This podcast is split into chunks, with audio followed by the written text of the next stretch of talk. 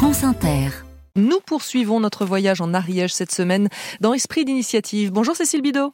Bonjour. Avec aujourd'hui une belle initiative solidaire à Pamiers, une des sous-préfectures du département. Elle émane de l'association 100 pour un toit. Le principe, qui existe dans une soixantaine de villes, a été repris ici en 2018. 100 adhérents s'engagent à verser au moins 5 euros par mois pendant deux ans et cela permet de payer le loyer pour une famille qui n'a pas de logement.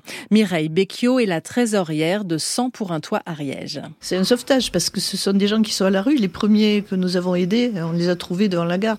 Ils dormaient dans la voiture à cinq personnes. Ils n'avaient pas d'autre solution. On forme une belle équipe hein, de, de, bénévoles parce que tout seul on ne pourrait pas faire. Hein. C'est tout un réseau de magnifiques personnes qui donnent de leur temps. Et c'est un bon résultat. Et parmi ces belles personnes, il y a Monique Maurice. Tous les mois, elle verse 10 euros à l'association. Ça coule de source, les 10 euros, voilà. Et puis, euh, on ne donne pas euh, plus que ce qu'on a. On, on, donne ce qu'on peut. Et, et, voilà, la vie est plus facile quoi, pour certaines personnes. Vous allez continuer Ah bah oui, je pense bien. je suis prise dans le système. Là, je peux pas faire autrement. Il n'y a pas moins de 300 donateurs dans l'association et plusieurs adhérents sont allés jusqu'à prêter des maisons. Et c'est dans l'une de ces maisons que vous vous êtes rendu, Cécile. Oui, à Pamiers, tout près du centre, le propriétaire qui vit seul a décidé de ne garder qu'une pièce pour lui et de laisser le reste de la maison à la famille Junadine, originaire du Sri Lanka. On va visiter la, la, maison avec vous, Najib. Ok, ça, la cuisine. Après, la montée. En haut, euh, trois chambres.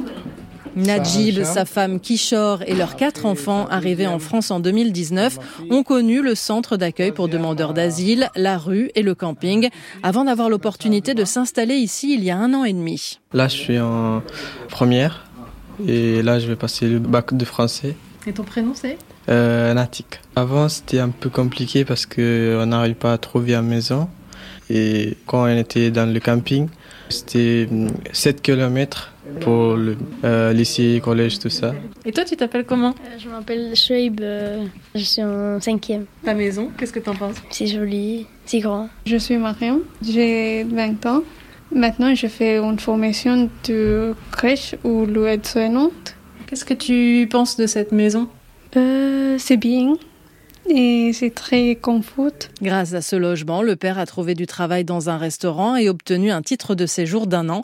Il cherche maintenant à déménager pour laisser la place à d'autres. 12 familles sont aidées par l'association 100 pour un toit Ariège. C'était l'esprit d'initiative, la chronique de Cécile Bidot du lundi au jeudi dans le 5-7.